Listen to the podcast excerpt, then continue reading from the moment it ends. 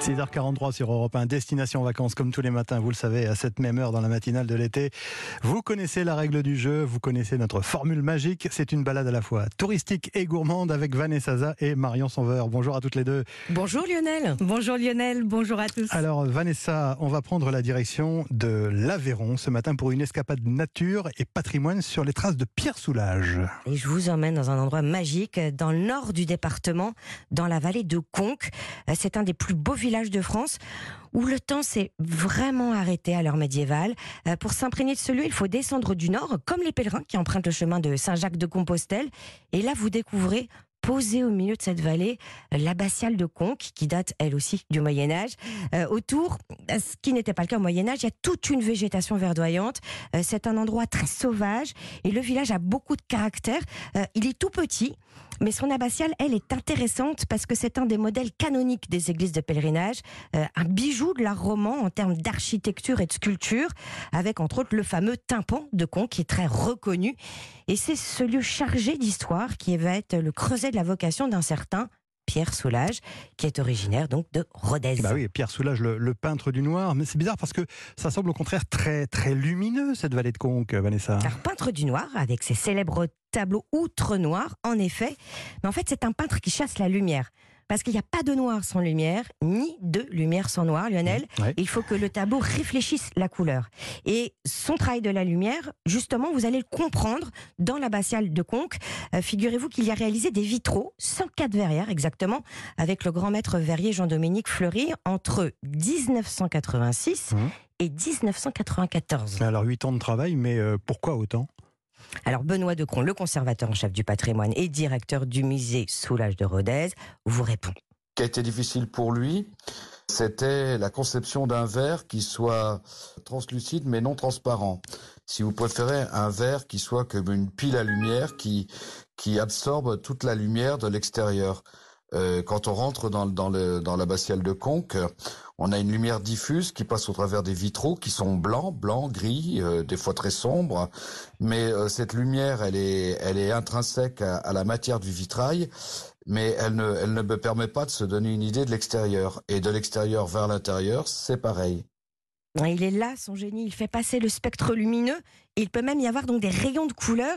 Et ça, c'est la spécificité des vitraux euh, de, de Conques. Alors Vanessa, qui dit euh, Aveyron dit forcément randonnée. J'imagine qu'il y a un, GR qui passe par Conques. Oui, le GR 65 euh, pour se mettre dans les pas des pèlerins.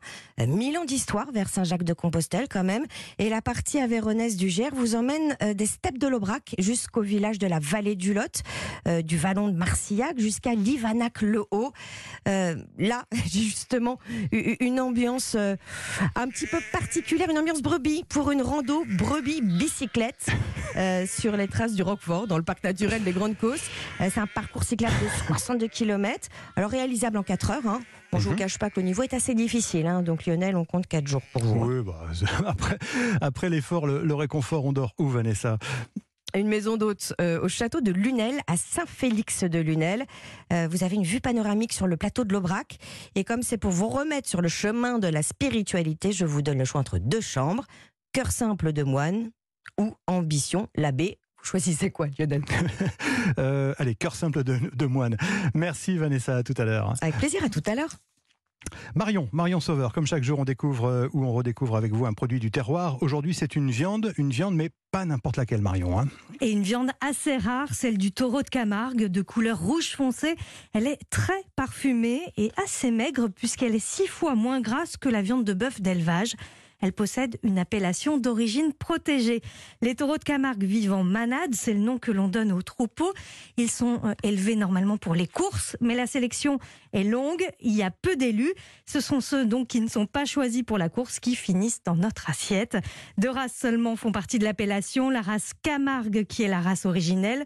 Ce sont en fait des taureaux rustiques et la race brave ou de combat qui vient d'Espagne. Les taureaux sont un petit peu plus forts, plus grands, plus corpulents. Ils passent leur vie en plein air dans les belles étendues du parc naturel régional de Camargue, composé d'immenses plaines d'une richesse exceptionnelle. En hiver, les gardiens leur apportent des compléments alimentaires, du foin et des céréales de la région. Mais les six autres mois de l'année, ils se nourrissent seuls des plantes qui poussent dans ces zones humides. Et ce sont donc ces plantes comme euh, l'herbe, la salicorne, les roseaux qui donnent leur couleur rouge à la viande. Alors cette viande, Marion, comment vous nous proposez de la préparer? Alors, la recette typique de la région, c'est la gardiane de taureau, une sorte de bœuf bourguignon mais camarguais. Pour changer, on va réaliser des empanadas de viande de taureau, des petits chaussons qui, vous allez voir, vont être bien gourmands. Alors, pour attendrir les chairs de la viande, on commence par préparer une marinade composée de vin rouge, vinaigre, thym, romarin, laurier, oignon et carottes. On laisse tremper la viande toute une nuit. Le lendemain, on égoutte les morceaux, on fait revenir les oignons découpés en dés avec les poivrons et l'ail. On ajoute la viande découpée en cubes dans un petit peu d'huile et puis du piment d'Espelette également. On découpe des disques de pâte brisée. Au centre, on met la viande. On replie la pâte brisée pour former un chausson. Un petit peu de jaune d'œuf sur la pâte pour qu'elle dore et direction le four.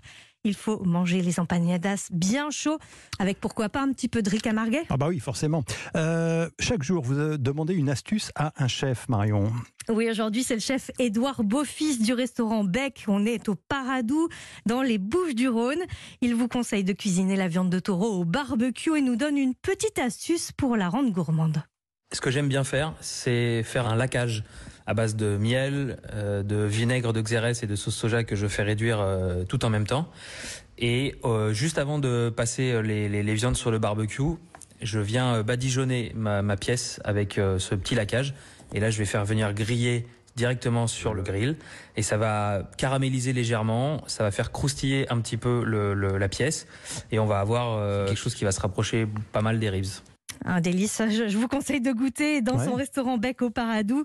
Le chef Édouard Beaufils propose une cuisine moderne autour des produits du terroir. Au menu cet été, un filet de taureau juste saisi, accompagné d'une brunoise de poitrine fumée, persil tubéreux et citron confit. C'est une véritable gourmandise. Je veux bien le croire. Est-ce que vous avez une deuxième adresse à nous conseiller pour déguster cette, cette viande de, de taureau cet été, Marion? On part direction Nîmes, le restaurant Croisard. Le chef Vincent Croisard propose la fameuse gardienne de taureau, accompagnée d'un riz rouge en feuilles de vigne marinées à l'huile d'olive et lin et d'une émulsion d'orange et xérès aux graines de fenouil. Du goût, du goût et que du goût. Tout ce que vous aimez. Merci Marion. Vos recettes et toutes les références de Destination Vacances sont à retrouver sur europe1.fr. À tout à l'heure, 9h À tout à l'heure.